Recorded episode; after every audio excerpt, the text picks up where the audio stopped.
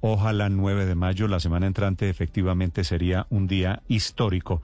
Vamos a Barranquilla porque hay pronunciamiento alrededor del robo de energía, padre, su tema de esta mañana, de los señores de estrato 6 en Barranquilla que están robándose la energía, que son evasores del pago de servicios públicos.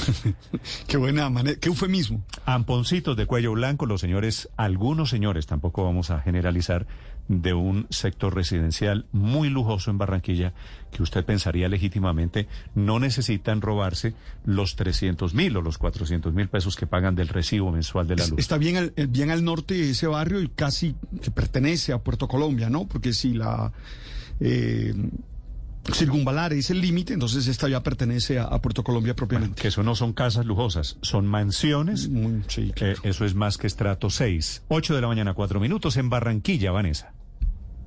Sí, Néstor, ni una palabra al respecto mencionan los residentes del sector de Villacampestre, este lujoso sector estrato 6 que queda entre Barranquilla y Puerto Colombia, que hasta contó en el pasado con un club privado, pero que ahora es protagonista por desafortunadamente tener viviendas con robo de energía. Pues estamos hablando del conjunto residencial Lomas de Villacampestre. Hasta allí llegó el equipo de Blue Radio, en donde intentamos ingresar para poder hablar con las personas de las viviendas 1, 17 y 48, de las ocho a las que detectaron con este servicio de robo de energías. Pues no nos permitieron el ingreso, pero tampoco pudimos hablar con los residentes de la misma, a pesar de que estuvimos esperando por largas horas en las puertas del mismo. Cuando inquirbábamos o consultábamos a quienes ingresaban sobre su opinión frente a los casos de robo de energías que se estaban presentando en este conjunto residencial de estrato 6, nos pedían respeto frente a la situación y además señalaban que no iban a hablar al respecto. ¿Qué les parecía en este caso una molestia que estuviéramos allí consultando por la situación, pues esos eran situaciones ajenas que no tenía que ver con el resto de residentes del sitio.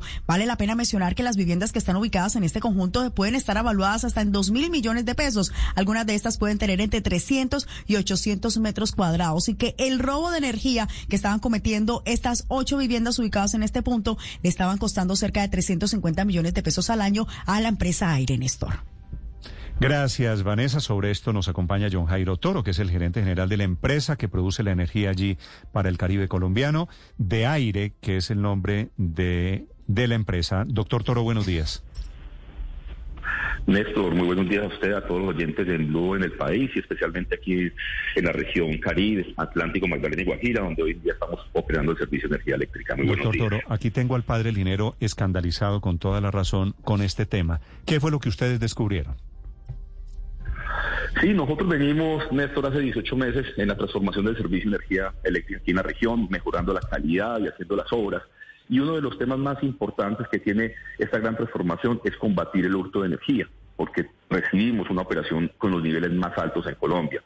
Entonces, encontramos en ese sector cerca del 50% de la energía se estaba perdiendo a través de, de unos equipos modernos que tenemos a la salida de los conjuntos. Básicamente esto mide cuánta energía entra y cuánta energía están consumiendo.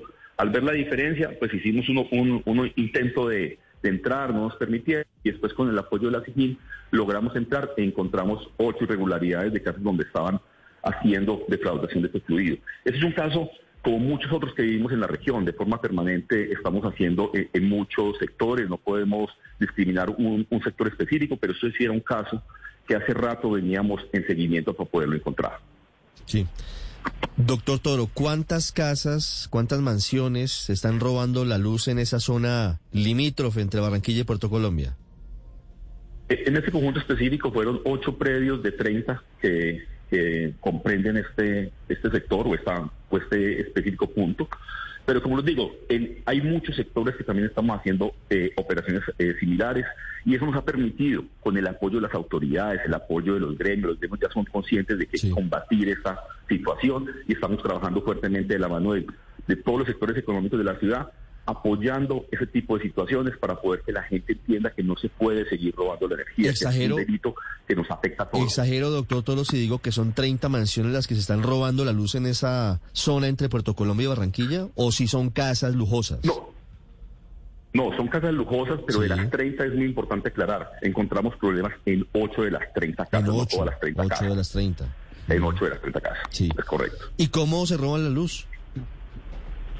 Básicamente lo que hacen es que eh, evitan el paso de la energía por el equipo de medida. Entonces así los equipos de medida que registramos nosotros no contabilizan exactamente el consumo. Entonces, por ejemplo, en esas casas que tienen piscina, aire acondicionado, 500 metros, eh, con unos consumos que son, digamos, importantes, habían predios donde se estaban facturando 70, 80 mil pesos. Eso realmente es, algo irrisorio, porque la gente simplemente no quería pagar o no quería reconocer el consumo que tiene ese tipo de, predios que son bastante importantes, bombeos, aires acondicionados, iluminación, sonido, etcétera.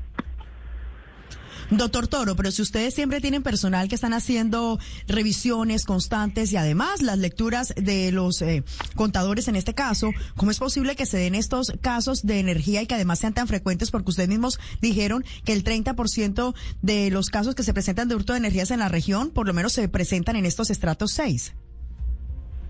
Sí, porque en muchos sectores no permiten el ingreso de las cuadrillas y muchas veces nos toca hacer una medición remota cuando se puede o esperar una hora, dos días o tres días que nos, nos permitan entrar. En esos dos o tres días, lo que hacen muchos, muchos sectores o muchas personas es que quitan el fraude y cuando entramos simplemente está normal.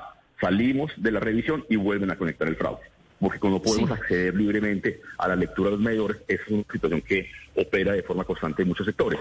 Con ese tipo de casos que queremos es visibilizar y que la gente sea consciente que eso es un problema colectivo. El robo de energía no le está robando a la empresa, le está robando todos los ciudadanos en general, que a través de eso deterioran la calidad del servicio que estamos tanto trabajando y, restableciendo aquí en la zona, que hoy en día la gente reconoce los avances en calidad que tenemos en el servicio, pero además pone el precio más costoso para todos. Entonces es muy importante que hoy, con ese tipo de situaciones, la gente sea consciente de combatir a los administradores de los conjuntos, no permitir que los vecinos eh, permitan entrar personas a hacer fraude en el servicio de energía eléctrica. Sí, ahora, doctor Toro, hablemos de los problemas concretos en esas ocho de las 30 casas lujosas en esa zona entre Puerto Colombia y Barranquilla. A ver, ¿es que esas casas se roban toda la luz o pagan una parte de la luz, por supuesto, en el residuo de energía y la que se roban la usan, no sé, por ejemplo, para iluminar los jardines o para iluminar exteriores de la casa? ¿O es que completamente y el 100% de la luz es, es, robada? ¿Cómo funciona? ¿Cómo opera? No, normalmente, eh, si, si un predio de esto tiene un consumo cero, pues es muy difícil que, las verificaciones nuestras en, el escritorio salga una alarma. Entonces, normalmente se tienen unos consumos bajos, constantes, y lo que hacen es, como tú lo dices claramente, por ejemplo, el motor de la piscina lo dejan eh, en fraude, los aires acondicionados los dejan en fraude, y por ejemplo, los equipos de iluminación los tienen en la medición de, del servicio. Y así tratan de pasar desapercibidos respecto al tipo de fraude. Pero hoy en día, el trabajo que venimos haciendo, hoy en día tenemos los equipos y la tecnología para poder cada vez ir detectando más fácil esas tipo de, tipo de situaciones y poderlas corregir rápidamente. Pero lo que se hace es que no se roba todo el consumo, se robó solamente una parte, tal vez de los equipos que más consumo tienen de energía. Doctor Toro, ¿y qué le pasa a quien se roba la luz? Eh, hoy en día está tipificado como un delito en el Código Penal, que da penas entre 3 y 6 años. De hecho, hoy en día tenemos cerca de 300 denuncias penales aquí en la región por robo de energía.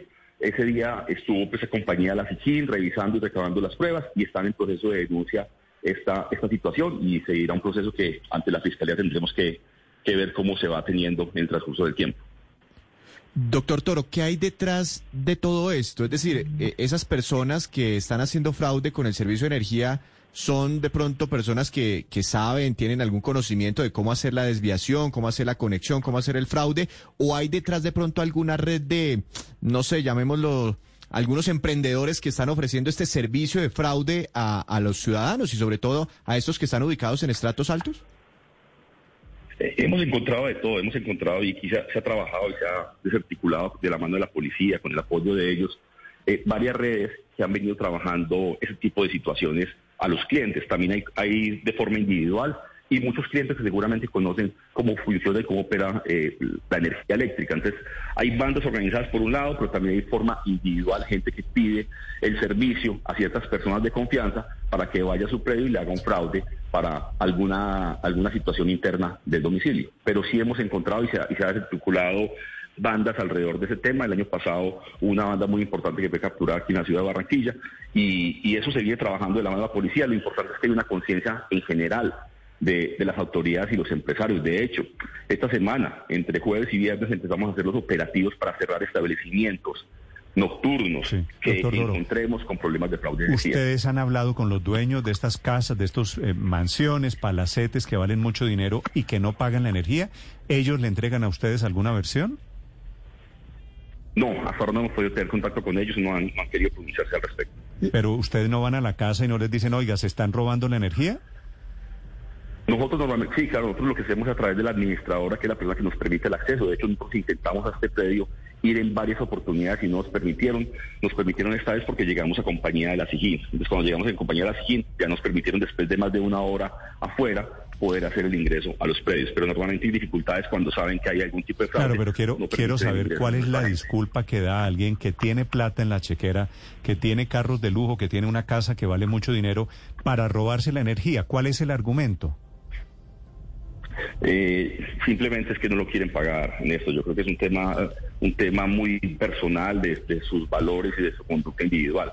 Pero realmente es un tema de comportamiento individual, no creo que es un tema colectivo. Si bien es cierto, aquí en la región tenemos un nivel muy alto de fraude, es un tema que estamos combatiendo por tantos problemas que hubo en tantos años con el servicio de energía eléctrica en la región, hoy estamos combatiendo, pero, pero eso hay que preguntárselo directamente a ellos por qué acometer un tipo de conducta de estilo, pero hemos encontrado en muchas personas ese tipo de conducta la cifra esta de que del todo el robo de energía que me estaba dando Vanessa hace un rato, del robo de energía en el Caribe, el 30% se lo roban viviendas de estratos altos, ¿es cierta? No, no, no, el, el, 30% es a nivel general, es a nivel, a nivel mercado. Pero mire, este dato, Néstor, tan, tan llamativo. Nosotros estamos perdiendo al día 2 mil millones de pesos por robo de energía. Imagínense, cualquier banco del país, se le, si hicieran un robo en este momento de 2 mil pesos en ese banco, en esa sucursal, y todos los días fuera lo mismo, sería noticia todos los días. Entonces nosotros con ese tipo de situaciones queremos que la gente entienda el problema que le genera a la región, a la empresa y al servicio de energía eléctrica en la región, un robo de dos mil millones de pesos diarios en, el, en la materia prima que vendemos. Doctor Toro, muchas gracias.